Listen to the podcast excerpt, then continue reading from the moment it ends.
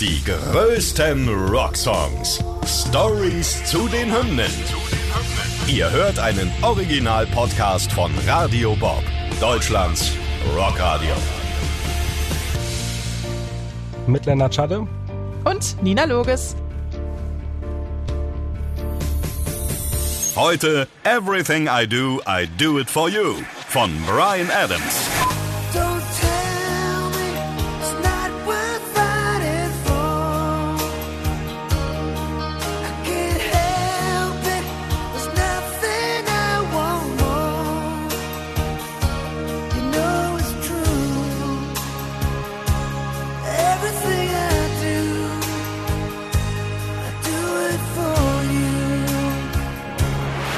Wir reden heute über einen Song, der Platz 1 der Singlecharts war in 19 Ländern. Ihr habt ihn gerade schon gehört, er kennt ihn sicher. Das war ein ganz schöner Rekord in England damals. 16 Wochen durchgehend auf Platz 1 der Singlecharts, mehr als 15 Millionen Mal verkauft. Das war einfach der erfolgreichste Song von Brian Adams und einer der meistverkauften Singles überhaupt. Gucken wir mal zurück an die Anfänge. Brian Adams ist der geborene Songwriter und das zeigt sich auch schon in seiner Jugend im zarten Alter von 16 Jahren. Da macht der junge Musiker, der Fan ist von Größen wie David Bowie, Led Zeppelin, der macht seine ersten Gehversuche im Songwriting für andere Leute und da kriegt er sogar Geld für. Er kriegt seinen ersten Check für seine Auftragsarbeit und da guckt er nicht schlecht, dass das wirklich funktioniert. I started to do sessions when I was about 16.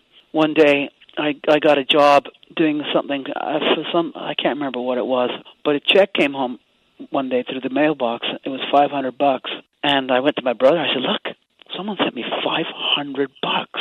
He says, "Good." You can pay the rent and we can have dinner. Genau, also er zeigt diesen Check äh, stolz seinem Bruder, äh, mit dem er damals in eher bescheidenen Verhältnissen zusammen wohnt. Und der antwortet einfach nur pragmatisch, äh, ja, super, dann kannst du ja jetzt die Miete zahlen und äh, wir können vielleicht auch mal was zu Abendessen gehen. Oh Gott. Bisschen traurig klingt schon, Ja. das stimmt.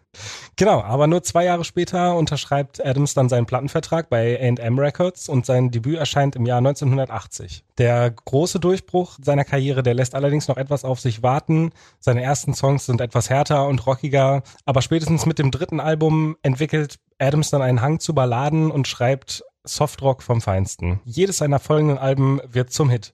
Man könnte sagen, alles, was Brian Adams anfasst, wird zu Gold. So auch der Titelsong Everything I Do, um den es heute geht. Das ist auch der Titelsong vom Film Robin Hood, König der Diebe. Wir springen mal ins Jahr 1991. Der Komponist Michael Kamen, der sitzt gerade am Soundtrack für den neuen Robin Hood Film. Dass dieser Streifen so ein Blockbuster sein wird, ist bereits so gut wie sicher. Schließlich spielt Kevin Costner die Hauptrolle. Ihr kennt den Film wahrscheinlich alle. Der ist zu dieser Zeit schon einer der gefragtesten Schauspieler überhaupt, hat ja auch bei Der mit dem Wolf tanzt gespielt. Ein Riesenfilm, hat vorher sogar bei den Oscars ordentlich abgeräumt. Und als sie dann überlegen, welcher Titelsong sich für den neuen Film dann eignen könnte, fällt dem Komponisten Kam so eine Ballettmusik ein, die er in den 60er Jahren geschrieben hatte. Damals wusste er noch nicht so recht, was er damit anfangen soll. Und jetzt soll aus dem alten orchestralen Stück eine Powerballade werden. Und da kommt natürlich unser Held ins Spiel. Drei große Popsängerinnen der 80er Jahre waren angefragt. Kate Bush, Annie Lennox und Lisa Stansfield. Aber keine der drei Starsängerinnen hat so richtig Bock auf die Nummer, also muss irgendwie ein Plan B her. Wer muss also einspringen? Unser guter Freund Brian Adams natürlich. Der König der Rockballaden. Dass sich diese Wahl als Riesenerfolg entpuppen würde, das konnte auch Cayman damals noch nicht ahnen.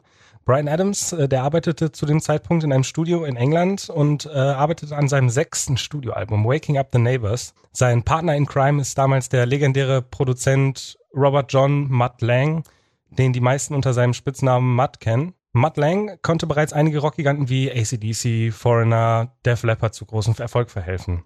Das Dream Team Brian Adams und Mutt Lang erhält also ein Tape von dieser Orchesterfassung. Sie entscheiden sich aber dann dafür, lediglich einen kleinen Ausschnitt aus dieser Version zu benutzen. Der Rest von dem Song schreibt sich eigentlich relativ schnell. Und mit schnell sagst du was, angeblich soll der Songwriting-Prozess nur 45 Minuten gedauert haben. Das ist ganz schöner Wahnsinn. Aber es ist ja oft so, haben wir ja jetzt in unserem Rockhymnen-Podcast schon öfter festgestellt, die größten Hymnen, die riesigsten Hits sind in ganz kurzer Zeit entstanden. I was in Willesden um, in, a, in a studio, in the back of a studio, and we had the, the, the bit of the music from the film, and we were just monkeying around with trying to make something happen and it just happened. And literally the song wrote itself. So einfach kann's gehen. Sie spielen mit dem Material ein bisschen rum. Plötzlich schreibt sich der Song wie von selbst. Habt ihr ja gehört, erzählt Brian Adams auch selber. Mit der Textzeile I do it for you haben die beiden sogar ein schönes Zitat aus dem Film in den Song eingewoben. Eine große Ballade ist geboren. Doch lustigerweise, der Filmkommunist kam, von dem der Auftrag gekommen ist, ist überhaupt nicht begeistert davon. Der stört sich daran, dass an seiner ursprünglichen Orchesterkomposition jetzt nur so ganz wenig übrig geblieben ist. Außerdem fehlen ihm die so mittelalterlichen Instrumente, die er benutzt hat. Zum Beispiel Mandolinen waren dabei, Lauten. Die sind natürlich auch im Film zum Einsatz gekommen. Aber Brian Adams lässt nicht mit sich reden. Er will den Song partout nicht ändern. Genau. Und weil dann irgendwann die Zeit knapp wird vor dem Release, muss äh, Cayman dann widerwillig klein beigeben und akzeptiert Everything I Do genauso, wie Brian Adams ihn vorgesehen hat. Der beleidigte Cayman lässt es sich jedoch nicht nehmen, zumindest eine kleine, eine kleine Finte gegenüber Adams äh, zu starten. Und anstatt den Song wie geplant an den Anfang des Films zu setzen und den Ton angeben zu lassen, verbannt er ihn quasi in den Abspann. Frech.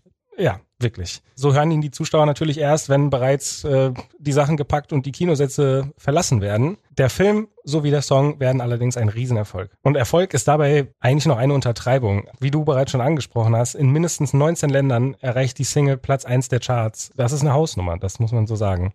Mhm. In Großbritannien erreicht der Song sogar einen bis heute ungebrochenen Rekord. Es ist die bis dato einzige Single, die 16 aufeinanderfolgende Wochen auf Platz 1 der UK Single Charts stand. Außerdem bekommen Adams, Cam und Lange einen Grammy für den besten Filmsong. Insgesamt wird Everything I Do, I Do It For You mehr als 15 Millionen Mal verkauft, habe ich ja ganz am Anfang schon gesagt. Es ist der erfolgreichste Song von Brian Adams und eine der meistverkauften Singles aller Zeiten. Da kann man wohl sagen, gut, dass sich der dickköpfige Brian Adams nicht in seine Version des Songs hat reinreden lassen, weil ich weiß nicht, ob das mit Mandolin und Lauten alles genauso erfolgreich geworden wäre. Ich würde es mir aus Interesse aber anhören. ja gut, komm, wir hören mal eben rein. Die größten Rocksongs. Stories zu den Hymnen.